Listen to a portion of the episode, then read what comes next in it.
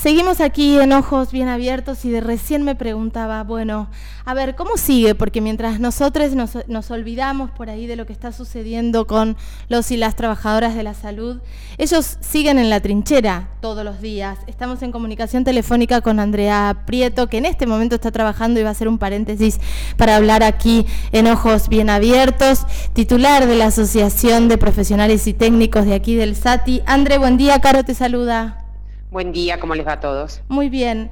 Andrea, el panorama hoy, ¿cómo está? Bueno, tenemos, como ya sabemos, muchos casos en Viedma. Se sigue, sigue, habiendo casos y todos los días siempre tenemos algún nuevo caso y varios nuevos casos. Tenemos varios internados.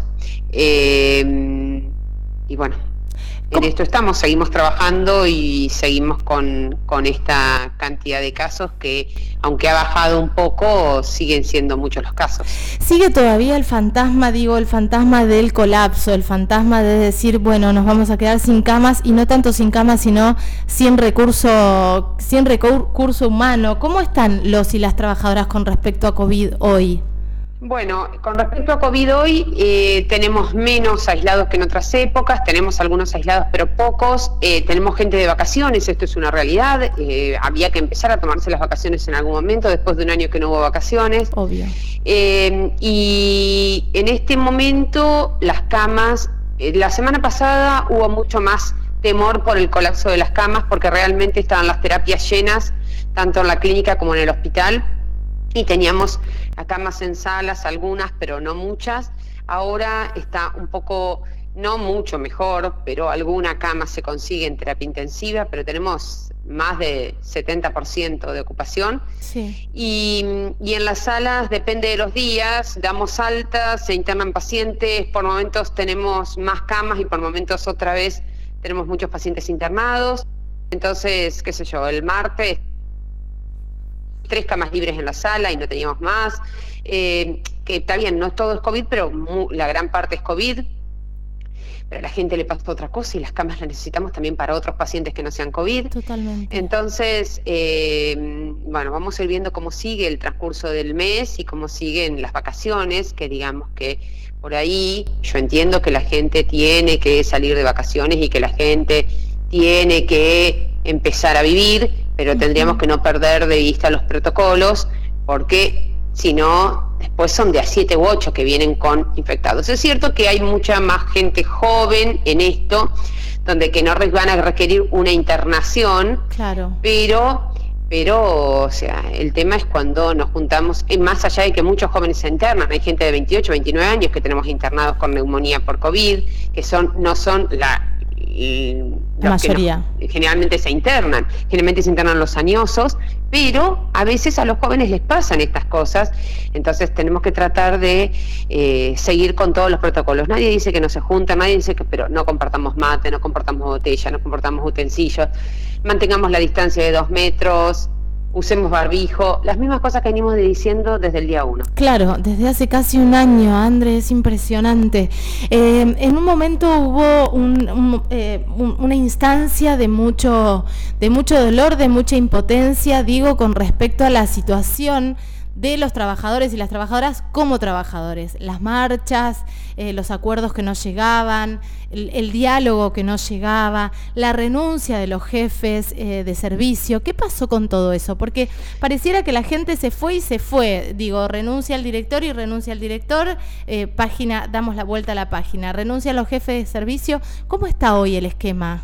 Bueno, en eso muchas cosas siguen igual tenemos diálogo con el gobierno, pero por lo pronto el 12 de enero teníamos una reunión con el gobierno con una propuesta que nos habían hecho en diciembre y no, eh, no, nos enviaron esa propuesta por escrito, nos la hicieron en forma verbal el 22 de diciembre en Chipoleti y cuando tenían que mandarnos la respuesta para que nosotros la trabajemos y el 12 de enero tener una reunión, nunca tuvimos la respuesta eh, por escrito.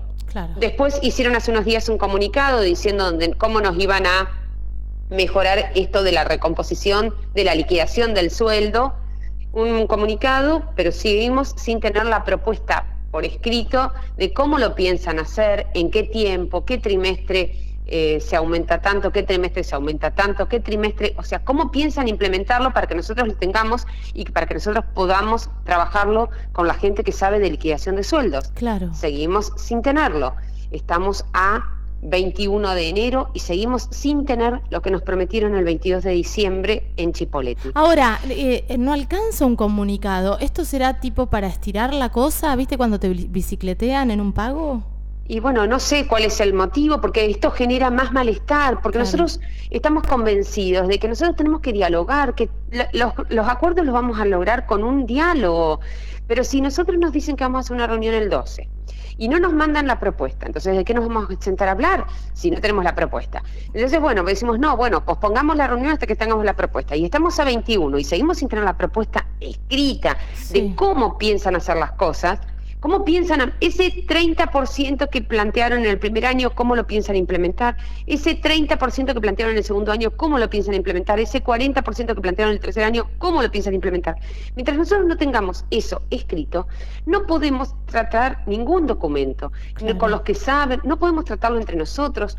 Entonces, nosotros estamos convencidos que la forma de llegar al acuerdo es con el diálogo. Nosotros queremos dialogar pero queremos que desde ambos lados se respete esta situación. Claro. Nosotros no tenemos en la propuesta, ellos la tienen, ellos no la tienen que alcanzar. Ahora, mientras en tanto, eso, sí. en esto hay malestar y ya el año, en la semana pasada hubo movilización en Roca, hoy tenemos asamblea acá en el Hospital Sati y bueno, esto realmente genera malestar, porque esto nosotros no tendríamos que estar planteándolo ahora. No, pero además de malestar se suma el cansancio de casi un año de laburar todos los días y estar en, la, en la batalla. Entonces es como muy injusto, se te juega mucho lo emocional también. Por supuesto que sí, y nosotros esto cuando ya en diciembre dijimos, bueno, ahora en enero nosotros vamos a frenar un poco, así la gente puede descansar y a partir de febrero seguiremos con las manifestaciones y eso, cuando vemos que no se cumple la palabra de una reunión, cuando, cuando en la reunión se nos había planteado vamos a mandar la propuesta, si la analizan y hacemos la nueva reunión, esto no se cumple, obviamente reverberse todo y otra vez empieza con las movilizaciones y eso que no lo teníamos pensado para enero. Claro, ¿qué, bueno, ¿tienen un interlocutor, interlocutora con el gobierno? ¿Qué les dice? Sí, es el secretario de Trabajo, el licenciado Estopielo, y él dice que sí, que nos lo va a mandar, pero seguimos esperando que nos lo manden. Claro, por favor, estopielo rápido con, el, con, eh, la propuesta, porque la verdad es que pasan los días, llega otra liquidación eh, y eso es angustiante. Digo, es angustiante para la gente que te va a salvar la vida a vos, estopielo, y a toda la gente también. Hay que pensarlo. Sí. sí, ellos también saben que como salud no para, pero bueno, esta no es la forma. Ya, yo no digo que no haya intención de diálogo, pero lo que pasa es que no es solamente la intención. Tenemos que tener el diálogo y tratar de hacer concretas las propuestas. Totalmente. Eh, o sea, con el diálogo solo y que me hagan ir otra vez a Chipoletti y otra vez a Chipoletti y otra vez a Chipoletti, que no tengo problema, yo voy. Pero esto tiene un costo y además de que tiene un costo, tiene un tiempo, que uno está todo un día viajando para una reunión.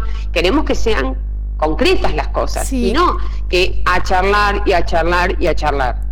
Tremendo, la verdad, tremendo. Es, es, es, muy angustiante, es muy angustiante y te genera muchísima impotencia. Eh, nos pasó que estas semanas que no teníamos las asambleas, que no estábamos con esta noticia, bueno, estaba como la sensación de que algo se había solucionado. Saber que todavía no está la propuesta, que se sigue bicicleteando como si fuera el pago de, una, de un billete de lotería, me parece que es como tremendo. André, te mando un beso grande, gracias por este panorama y vamos a seguir al habla. Muchas gracias. Ah, gracias a ustedes por mostrar nuestro problema. Gracias. Hasta luego. Chau, chau. Hasta luego. Andrea Prieto en esta nota necesaria porque no sabíamos cómo estaba la cosa. Bueno, esperemos que llegue la propuesta del gobierno. Ya nos llegó en tiempo y forma cuando le dijeron que antes del 12 la iban a tener para poder sentarse a hablar. Esperemos que llegue antes de fin de mes.